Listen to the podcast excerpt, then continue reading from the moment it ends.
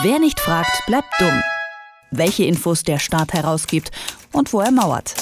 In Kooperation mit fragdenstaat.de. Abschiebungen nach Syrien. Der Innenminister von Nordrhein-Westfalen, Herbert Reul, hat das Thema in einem ZDF-Interview ins Gespräch gebracht. Der CDU-Mann fordert, dass man sich jeden Asylantrag von Menschen aus dem Bürgerkriegsland genau anschauen sollte.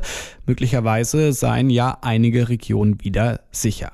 Das Auswärtige Amt hat allerdings erst im November einen Bericht zur Sicherheitslage in Syrien veröffentlicht und nachdem wurden Abschiebungen für ein halbes Jahr ausgesetzt. Über die Lage in Syrien und mögliche Abschiebungen spreche ich mit Arne Semsrott von Frag den Staat. Hallo Arne.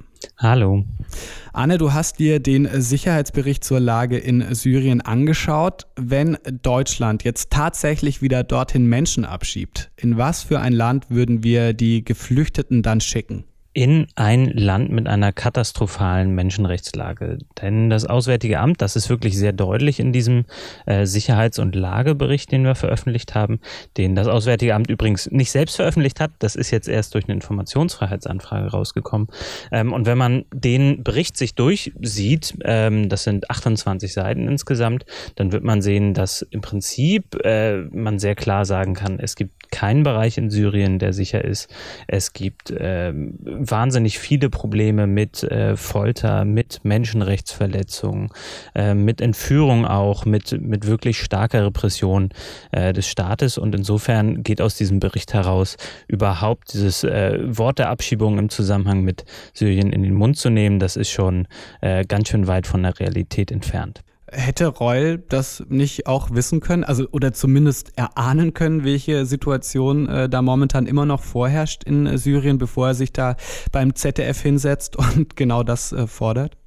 Ja, der Roll hat ja in dem Interview selbst auch gesagt, ähm, er sei gar nicht für das Thema zuständig. Umso mehr muss man eigentlich äh, den Kopf darüber äh, sich zerbrechen, wie es sein kann, dass ein Innenminister, also äh, ein so mächtiger Minister des größten deutschen Bundeslandes, äh, nicht genau weiß, was in Syrien äh, vonstatten läuft.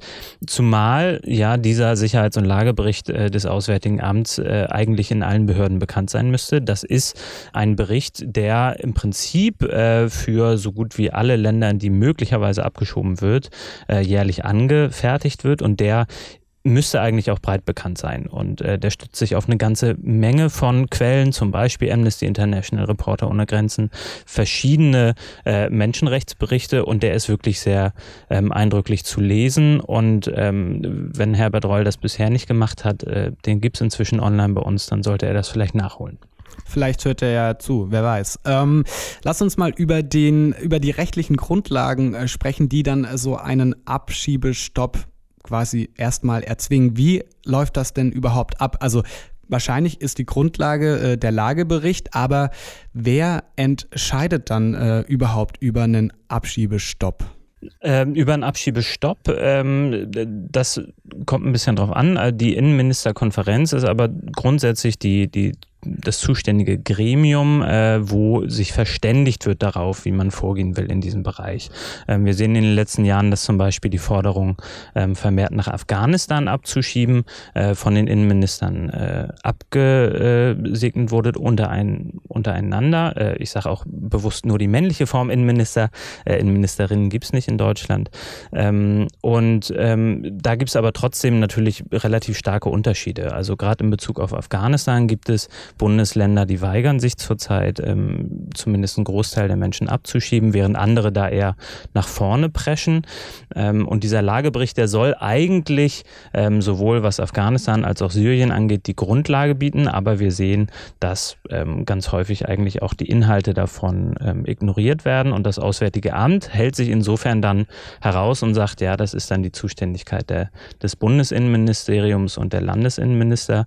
Ähm, und da müsste man sich eigentlich auch auch wünschen, dass das Auswärtige Amt mit dem Wissen, dass es hier zusammenträgt in diesen Sicherheitslagen, ähm, deutlich offensiver vorgeht und sagt, nee, Moment mal, ähm, wir haben hier schwarz auf weiß äh, die Grundlage dafür, dass das nicht geht, aber ähm, zumindest mir aufgefallen wäre Heiko Maas jetzt nicht in äh, einer solchen Mana-Funktion, die er eigentlich qua Amt, finde ich, ähm, haben müsste. Jetzt wird ja, du hast es gerade schon angesprochen, nach Afghanistan abgeschoben. Da ist die Situation auch in weiten Teilen des Landes mehr als prekär. Wieso sind denn Abschiebungen in Teilen zumindest nach Afghanistan kein Problem, aber nach Syrien schon?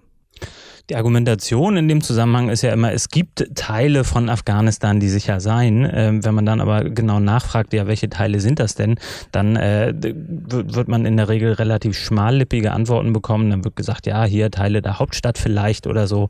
Ähm, vielleicht ist es auch einfach nur der Flug nach Afghanistan selbst, der sicher sein soll. Ähm, aber es gibt jetzt ja natürlich zahlreiche Beispiele dafür, dass auch gerade Leute, die abgeschoben wurden nach Afghanistan, da erhebliche Probleme bekommen haben. Das heißt, auch die menschenrechtliche Situation in Afghanistan ist keineswegs so, dass man dahin ähm, eigentlich mit, mit, guter Sicherheit abschieben könnte. Ähm, auch davon, ich hatte es schon gesagt, äh, gibt es einen Sicherheits- und äh, Menschenrechtsbericht des Auswärtigen Amts, der wird äh, relativ offensichtlich da von vielen, ähm, die da für mehr, äh, für mehr Abschiebungen ähm, Werbung machen, äh, ganz einfach ignoriert. Das sagt Arne Semsrott von Frag den Staat, mit dem ich über die Situation in Syrien und Afghanistan gesprochen habe. Vielen Dank für das Gespräch, Arne. Dankeschön. Wer nicht fragt, bleibt dumm. Die Serie auf Detektor FM. Den Staat selbst was fragen? Ganz einfach. Auf fragdenstaat.de.